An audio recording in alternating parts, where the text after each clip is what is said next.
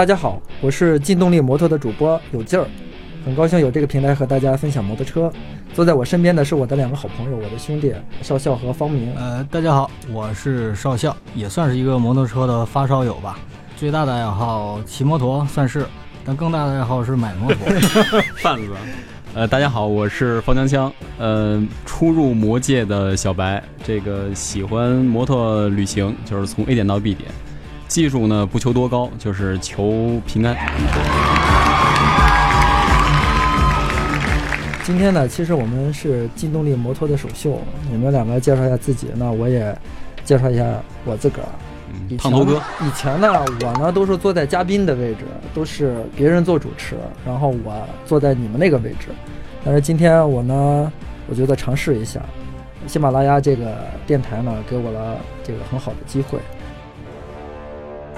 我呢，骑摩托车都比你们要早，我是九岁开始骑摩托车，我记得特别清楚。我骑完摩托车，然后被我爸妈的这个同事给看见了，就告诉我爸妈。说你儿子在街上骑摩托呢，小学三年级，我记得特别清楚。你这属于无照驾驶，这个那会儿后座已经带着姑娘了吧？那个时候摩托车啊，可能就是还真是牌照都管理不严。我记得就是我那个同桌，我同桌他爸是杀牛的，所以他们家就是最早的万元户，他就有摩托。那个摩托呢，还不是现在意义上的摩托车，就是一个小嘉陵，严格意义上那叫助动车吧。我爸妈就开始动员亲戚啊，什么同事到处找我，然后就没找见。我傍晚就回来了，回来之后呢，我妈就找了一天了，这儿子是不是骑摩托摔摔死了呀？结果回来了，我妈就百感交集，然后拿皮带，我记得特别清楚，拿绳绑在门口的小椿树上，拿皮带开始抽我。所以那个是我有纪念意义的，绝对是一个里程碑式的，这一生都会忘不掉的一个时刻。我从那个时候开始骑摩托车，那现在呢，大概骑了已经有二十八年了。说到这儿呢，可能暴露了我的年龄啊。你们的数学如果不是语文老师教的话，你们可以算一下。呃，但是呢，我对外呢，我都说我刚过本命年，我今年二十八，是吧？刚过四十八岁，嗯，还属于中青年呢，现在是。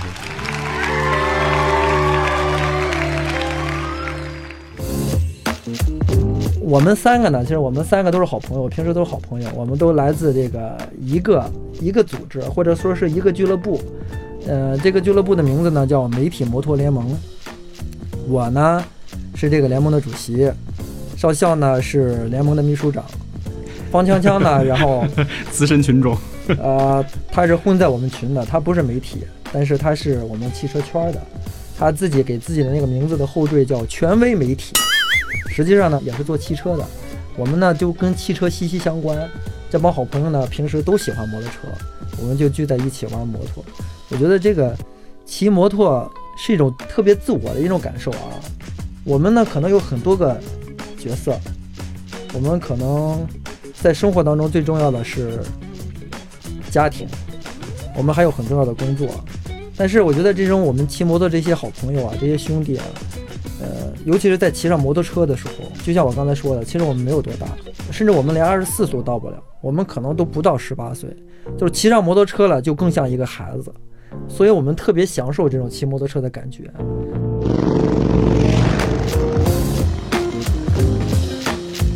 所以今天呢，我觉得我们聊的话题呢，就可以从骑摩托开始。骑摩托呢，我觉得也有很多种，有人呢喜欢在城市里骑。骑着哈雷去喝喝咖啡，然后跟朋友约个会，然后我觉得我们三个可能算是一类啊，都是特别喜欢骑着摩托车去远处，去旅行，去一个很远很远的地方，可以是两个朋友、三个朋友在一起，也可以是一个人孤独的骑行。呃，那我觉得这是一种对我们自我来讲，就是属于一种特别特别梦想。一直在去追求，而且永远会去坚持下去的一件事情。我们呢更喜欢就是说把车骑出去，而不是说是为了炫耀自己一种这种存在。其实有些人喜欢骑着哈雷去骑我爸喝咖啡什么的，我觉得这也是也是一种态度。但是可能我们态度更向往这种自由。那我呢，其实这个严格意义上来讲是永进带着入门的。我其实第一台这个 CB 四百，一破的老 CB 四百，九八年快散架了。永进带着我这个进山，第一次进山，然后第一次这个个，所以你才是我的女朋友吗？啊，对，这这话就可以掐了不 说。这是什么意思？我怎么不知道啊？这事儿。少校吃醋了。但是就是说，在整个这个骑的过程中啊，我觉得对我个人来讲呢，我为什么喜欢一个人骑？因为摩托对我来说呢是一个工具，就是它没有承载很多这种很高大上的意义，比方说什么这种自由啊，或者说什么这种生活方式。我觉得对我来说呢，它是一个我的一个伙伴，或者说呢，它能让我觉得有一种解压的一个过程。就是我经常工作压力很大，那可能晚上我会一个人骑着去妙峰山跑跑一圈儿。啊，我觉得在这过程里面呢，没有人跟我交流，我就能听到风吹过来的声音和机器的这种发动机的声音，我觉得会让我很安静。这可能是我对摩托的一个理解。那摩托旅行呢，是我其实从小白开始啊，就已经开始旅行了。刚学会骑车之后呢，我就一个人就就就脑子一热就去澳大利亚了。后来回来之后，很多兄弟说你这操真是真是挺疯狂的，就是。在骑行经验不丰富前前提之下，你就自个跑出去，没有任何的后援，挺危险的。当然说这是后话。那在我当时看来呢，这是一次就是就是很有趣的一次一次一次一次旅行。那那次呢，绕着这个澳大利亚的这个南部和这个东部的这个这个海岸线，大概跑了有半个月。啊，路上呢遇到了很多很好玩的事儿。这个少校呢，我们两个也一直经常交流了一些这个旅途中的一些很好玩的一些这种细节。这其实是。最吸引我们在路上的一些这个原因吧。嗯啊。少校呢？少校，你我以为他主要是在路上能遇到各种不同的女朋友。那个，所有的男人骑行都希望有这种奇遇啊。那个，不管是女朋友啊，我觉得还是碰到在水边的时候碰到一只螃蟹，我觉得这种偶发的事加个菜了。其实少校，你也经常出去这个骑行。对，严格来讲，我是经常有一颗出去骑行的心，但肉体 肉体不远在室内，这个身体永远被困在室内。其实也还好，就是可能相对于这个更多的这个上班族吧，就是固定固定作息的上班族，我出去的机会还是还是多一些的。就我们这工作性质啊，包括这个我们自己所需要做的事情，更重要是这个这个这个这个。不老实的这个这个 心，这个性格，这个心还是决定了这一点。我出去过几次，长途嗯不像锵锵那那么大胆，直接就干到国外去了。嗯，目前为止比较比较惭愧，就是还没出国骑过摩托车。那国内呢，确实跑了跑过不少地方了，也北边的、南边的这个也都跑过。嗯，最长的一次应该是也是跟几个朋友。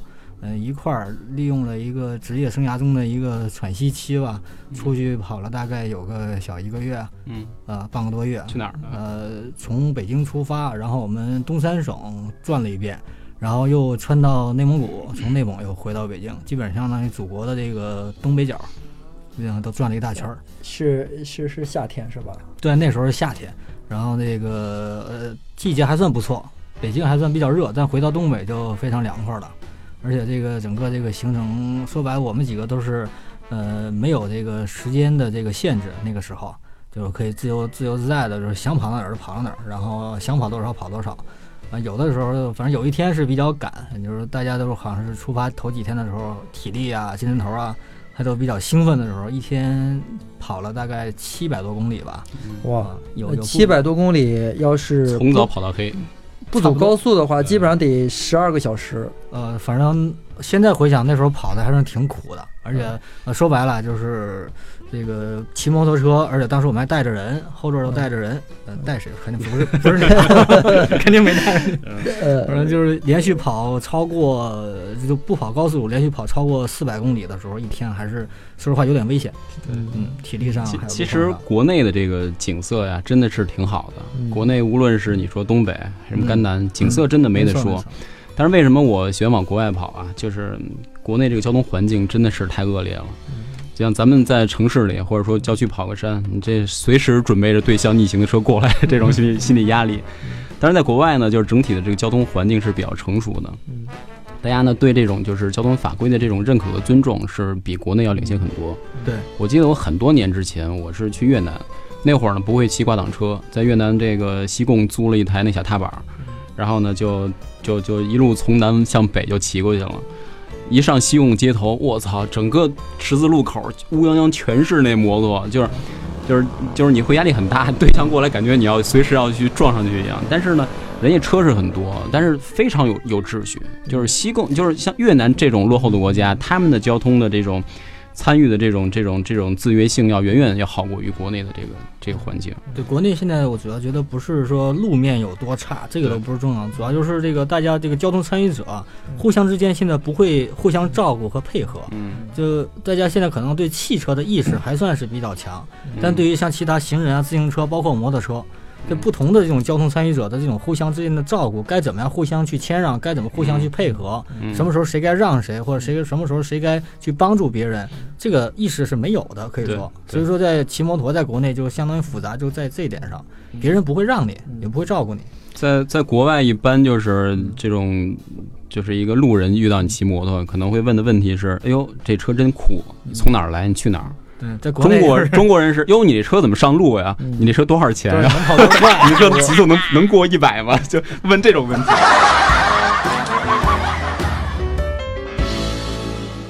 就是我们说到这个话题，然后这个话题其实是很严肃的。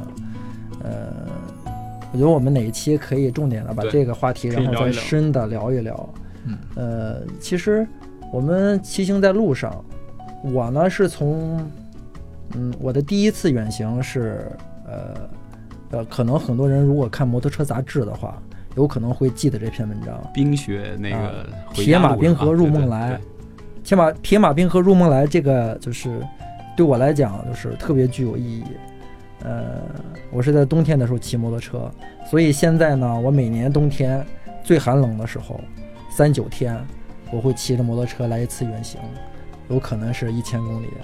有可能是两千公里，呃，我去年的，去年是我跟少校，我们两人去的这个泰山，前年是我跟少校，然后骑着摩托车环行渤海，那个当当时忘了方明是因为什么原因没有跟我们一块儿骑行，因为当时不想三个人一块儿走，当时更单纯一些，对，然后我记得我跟这个少校，我们两人在这个从从烟台去。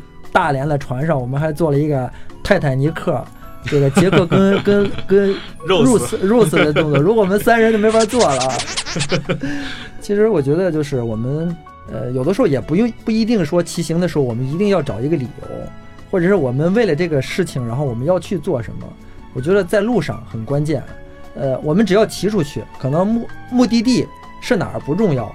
重要的是，我一直在车上，我一直跟车在一起。对，特别认同这个观点。就像你说的，然后你哪怕你一个人很孤独，然后那个风吹过你，吹吹过你的脸，你的耳边只只剩下这个风的声音。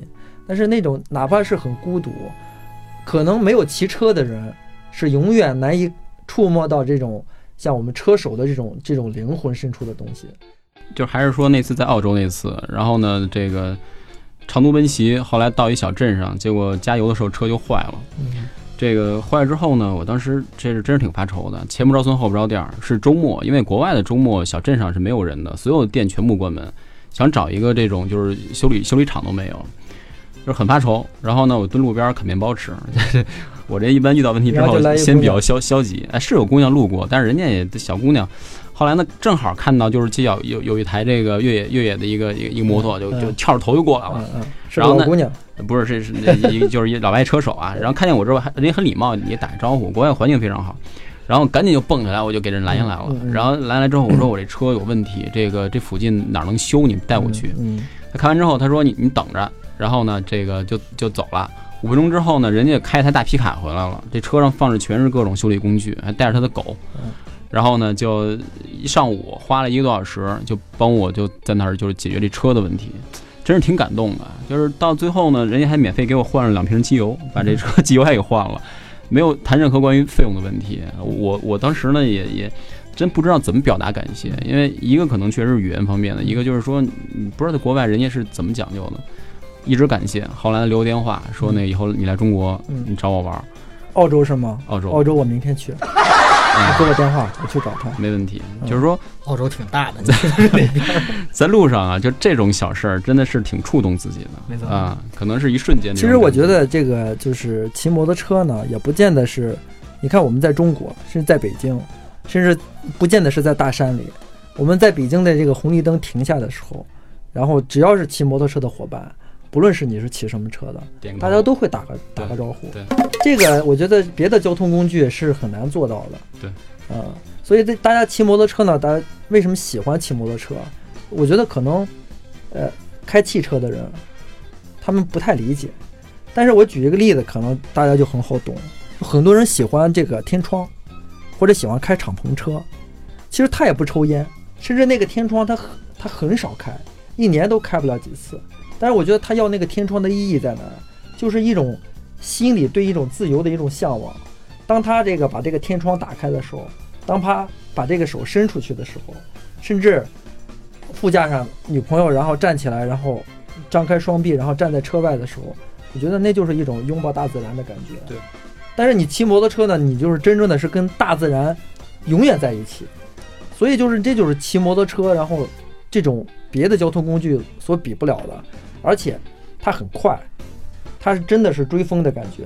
然后你从这个地方到那个地方，比如说一天需要跑八百公里，但是你自行车就无论如何你都实现不了。所以你可以看走得更远，看更多的风景。所以这就是我觉得摩托车的魅力，而且我觉得摩托车这个群体，因为它相对还是小众，就是你玩汽车的还是虽然说也小众啊，比摩托这群体还是要大。在路上呢，大家可能还是心理上会有种归属感。这你无论是国外还是国内，你就比方说刚才永进说的，在路上可能大家会打个招呼，车友之间会打个招呼，或者我我我上个月在去十渡的路上，有一台那个金翼不是跟那车撞了吗？嗯，我赶紧停到路边，我说帮个忙。后来好几个车友都在帮忙，我当时以为他们是一个车队的。后来把事儿解决完之后，大家全四散四散走，我才知道大家其实都只是路过在帮忙。所以我觉得这种感觉其实挺挺挺温馨的啊！虽然大家都是爷们儿，但是在这种感觉上还是挺英雄惜英雄的这种感觉。我今年呢，本来计划是去挪威。啊，其实说来话长，我今年上半年是计划出来一次，当时呢就在地图上随便点，因为我这人对地理也也也很地理盲，也没什么概念，我觉得只要出去就好。先点的是冰岛，我觉得冰岛这地儿太牛逼了，我觉得感觉就像是一外星的世界一样。肯定是北欧嘛。呃，对。那会不会寒冷、大风，然后永远的这个天气多变？但是呢，这个你看的风景啊，就觉得像是一个世界末日的感觉一样，就是很吸引我。然后呢，当时就是我，我一般做这种海外这种旅行的准备工作呢，第一就是说你要先看可行性，先要看一下当地，就是我因为我是要租摩托嘛，我要先拿 Google 去搜一下当地有没有这种租车行，找到之后呢，去发邮件，多就是很多次邮件这种往来，去了解这种就是档期啊、当地的天气啊、你这个线路的一些建议啊。后来通了很多次邮件之后呢，这个我感觉这个地方不适合我一个人骑摩托，因为这个地方自然环境挺恶劣的。就是我，我觉得从安全角度考虑，可能还是需要搭伴儿去比较合适。可是你没有找我呀，也没有找少校啊，是找的谁呢？是。那当时那个冰岛那店的老板特逗，他说：“哟，你中国人？”他说：“这是我人生中第一次接中国客户的单。”他说：“我一定会好好的会那个那个给你一些建议的。”就是后来成朋友了，邮件还一直保持联系。后来那个觉得不合适之后呢，我当时选择的是挪威，然后呢机票也订了，这个车也也租了，租了一台那个 Versys 六五零。啊，包括这个线路也都规划好了。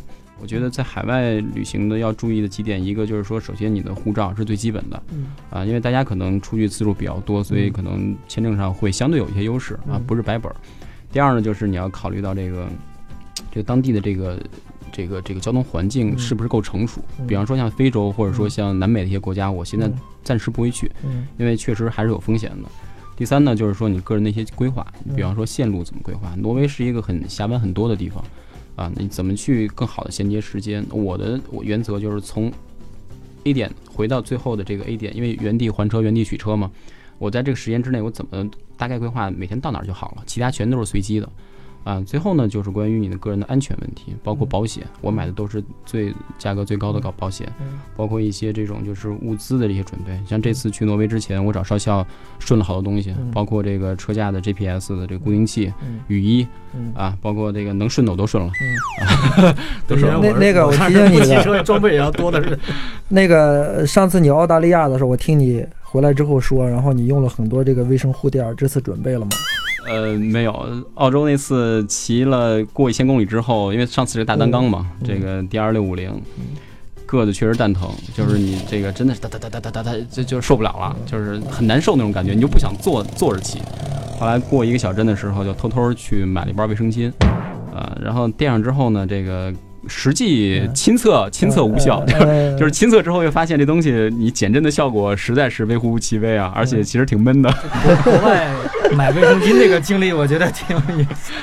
对，以前其实听过有人去西藏什么鞋垫里垫卫生巾什么的，真是等自己确实这个关键部位有点难受的时候，你是想想解决办法，没办法，只有去买这种这种卫生用品了。那后来垫了两天之后，就就放弃了。那其实我觉得这个可能有一点你没有提到，对你来讲可能挺容易的，就是出去之后我们不可能把车托运出去，当然这是可以，但是如果是托运的话也很麻烦，成本也很高。其实最方便的。就是租车，那租车方便吗？呃，首先啊，就是中国牌照的车辆，无论是汽汽车还是摩托车，你在海外去驾驶是一件非常非常不划算的事儿。你光做这种托运、做过关入关，这个会耗掉你大量的精力。所以在国外呢，我觉得就两个途径，一个是租，一个是买。嗯，租呢是相对来说最省事儿的，你到了你就取，还还车之后你就走。但是呢，就是价格比较高。你像我在这几个国家，包括美国、澳洲，像现在在找这几个国家，基本上价格在一天是八百到一千左右。我指的是一般的车型啊，你要是说更大排量一千二以上的，可能价格还会更高啊。然后那个你再加上一些保险的费用，其实这个成本是挺高的啊。但是呢，就是你没后顾之忧啊，买了全险之后，你即使摔了也无所谓。第二种呢，就是买。买这个呢，就是你可能是你买完之后呢，你卖的时候你没花什么钱，白骑了一趟。但是这就基于你是有一个相对比较充裕的时间。你比方说你在一个国家待三个月，待半年，你有这时间能买卖。我当时去哪个国家的时候，我当时是想买来着，但是人家需要就是你买车需要当地的居住证明，嗯跟每国家政策都不一样啊，所以这条路我觉得也不是特别现实。所以租可能是现在比较靠谱的一个方式。刚才我们介绍的时候，你都自称车贩子，我车也比较多。车贩子真不是我自称的，标标准车贩子。呃，车比较多。那我觉得就是出去旅行，大家可能选择不同的车辆嘛。呃，有的人那可能就是拉力车，那拉力车肯定是能跑任何的路。但我觉得骑哈雷旅行也是很多人的向往，啊，甚至有人骑着小踏板。那你有什么样的建议？啊这个我先表明一个立场啊。这个我觉得你先说一下，你现你现在手上有的车有几台，分别是什么？呃，这个反正一只手数不过来，有那么几台车吧。然后不同类型的涵盖了这个有巡航，有拉力。然后有踏板儿，还有胯子，对，这个个人兴趣吧。我觉得，呃，很多时候我觉得拥有这东西吧，你才能把它的很多东西研究的比较明白，然后感受的比较客观，而且有效多一些，因为时间会呃比较富裕嘛，就不像我们以前做媒体工作的时候做试驾车那种试车的这种感觉，嗯，就很多本质的东西还需要拥有它才能得到这种信息。然后车这块儿呢，其实我觉得啊，就是我记得，呃，这个。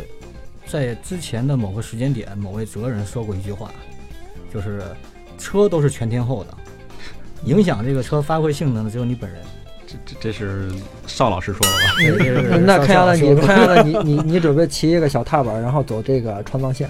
其实也不是没有可能啊，我觉得包括这个前一阵包括也能进川藏啊，是不是？对啊，就是这个车其实还是都是全天候的，就看你有没有这颗心和这个毅力把它骑出去。其实我觉得，就是骑摩托车这个事情呢，确实是一个很自我的事情，呃，可能会有这样那样的问题，呃，但是我觉得就是我们我们热爱这这个摩托车的这种，现在有很多女孩也喜欢这个摩托车，就是我们喜欢这个东西，有的时候你很难讲说我我为什么喜欢，我是骑行啊，或者有的时候我们只是去改装这个车。甚至那个我们很久工作，擦擦车都很开心。对我们我们很长时间 很忙很忙这段时间，我都我甚至擦特我我都没有时间，但是我可以去看看他，很开心。所以所以这样的事情，我觉得可能是外人所不能够理解的。但是我觉得这就是摩托车所带给我们的乐趣。我觉得有的时候我们说一句话，说很多人都拿这句话，然后放在很多地方，就说有的人。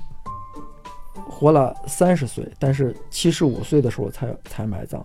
其实我觉得你喜欢一件事情，你梦想一件事情，可能需要付出，可能需要牺牲，那我觉得，如果它深深的在你的心里，你就可以去追求它。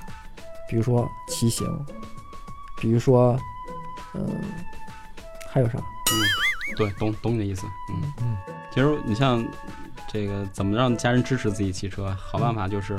一个像少校一样，一直带着家人出来，让他知道你骑车是这么一风格。一个呢，就是教会他骑车。嗯现在 现在正房已经，我我已经送给他一台摩托车了。你又又你又借他的名义，然后给给你自个儿买了一台车，就跟少校一样。哎，为什么又是我的？就是我确实是这么做的。就是呃，最开始的时候是，呃，我说想骑摩托车。呃，不对，是我是我想我说我想恢复骑摩托车，因为之前上大学的时候，这这段又跟秦永进有关系，就是我上大学的时候我们骑摩托车认识的，跟秦永进，然后这个后来之后我我怂了一点，就上班呐、工作呀，那个就是把摩托车给扔掉了，然后后来呃再有一次偶然机会的时候，就是又重新就是骑回了摩托车，也是因为我，对，也是因为这个这个，我是你们两个人的人生导师，他主要会比较比较会勾搭人，你知道吗？然后后来那个时候我已经跟啊我老婆在一块儿了，然后我必须得征求她的意见了。所以我说我想重新骑个摩托车，啊，她就只问了我一个问题，就是你能不能保证你的安全？然后我就很负责任的说，我肯定能保证。然后这个她就同意了我再骑摩托车。然后我我开始骑回摩托车的同时呢，就她也开始了解摩托车，嗯，然后了解了呃经过这个比较详细的客观了解，她发现这东西呢确实是这个。比较呃比较正常的一个一个男人的一个正常的一个玩具，对吧？它不是说这个妖魔化的一个东西，而且现在他他在国外也待过很长时间，然后也比较容易理解。呃，我也有意的就是让他去多接触一些我们骑行的这些活动什么的，没事就带他参加活动，然后他自己也很有兴趣，然后也去考了摩托驾照，然后也也是给他买了一台车。当然了，这个车 我我骑的 时间比他多得多。然后现在就是说，经常就是一一提到骑摩托，我们家里人的反应呢，就是是一个很正常的一个一个一个一个娱乐行为，是一个休呃休休闲的行为，而不是说去献。不是说去冒险，嗯，也不是说去这个俗话讲嘚瑟的这样一个事儿，所以说还是很正常的，能够接受这个我们骑摩托车出去的，嗯，就是呃，归根到底，我觉得一句话，你让他真正去了解到我们骑摩托人的这个心态和我们玩的到到底是一个什么东西。但是其实现在我爸妈还不知道我骑车，他们总是经常会偶尔看到我神色很诡异的穿着这种跟盔甲一样东西出去。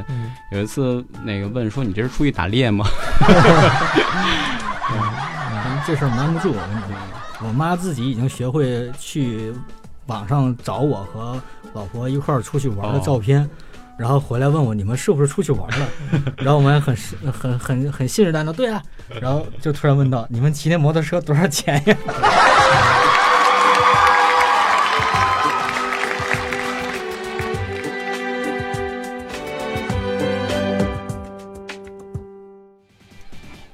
今天跟大家聊了很多，我觉得分享了我们的骑行经历，还分享了就是如何出去旅行。